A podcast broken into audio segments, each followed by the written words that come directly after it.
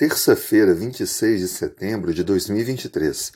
Dando continuidade à lição 14, o tópico de hoje: Somos a Igreja do Deus Vivo.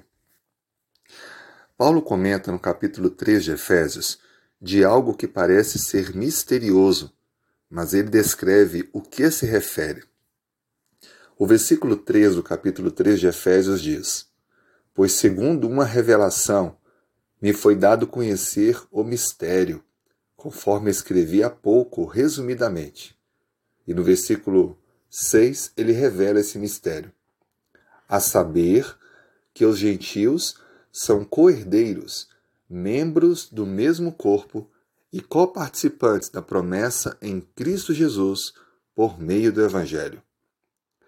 Paulo apresenta algo que é misterioso, mas é o desígnio de Deus que todos os gentios que aceitam pela fé Cristo se tornam a Igreja de Deus. Isso quebrou um paradigma na cabeça dos judeus, que achavam que a salvação era exclusivamente para eles. Contudo, Paulo apresenta a mensagem de Cristo, uma mensagem que atravessa cultura, nacionalidade, raça, língua, condição social, cor de pele e qualquer outra barreira que possa existir. Juntos, independente de qualquer outra coisa, se pela fé aceitamos a Cristo como nosso Salvador, nos unimos à Sua Igreja, a Igreja do Deus vivo. Somos, portanto, agregados como um só povo, servindo um só Senhor. Que bênção poder saber que vivemos essa realidade ao pertencer à Igreja de Deus. Talvez você viva em um lugar onde ainda vê, vê barreiras para unir todas as pessoas.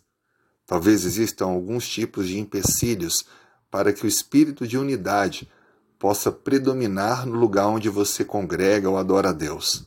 Ore por isso e faça a sua parte para que a igreja que você participa possa ser uma representação, ainda que com defeitos, mas uma ilustração do que Deus deseja e anseia.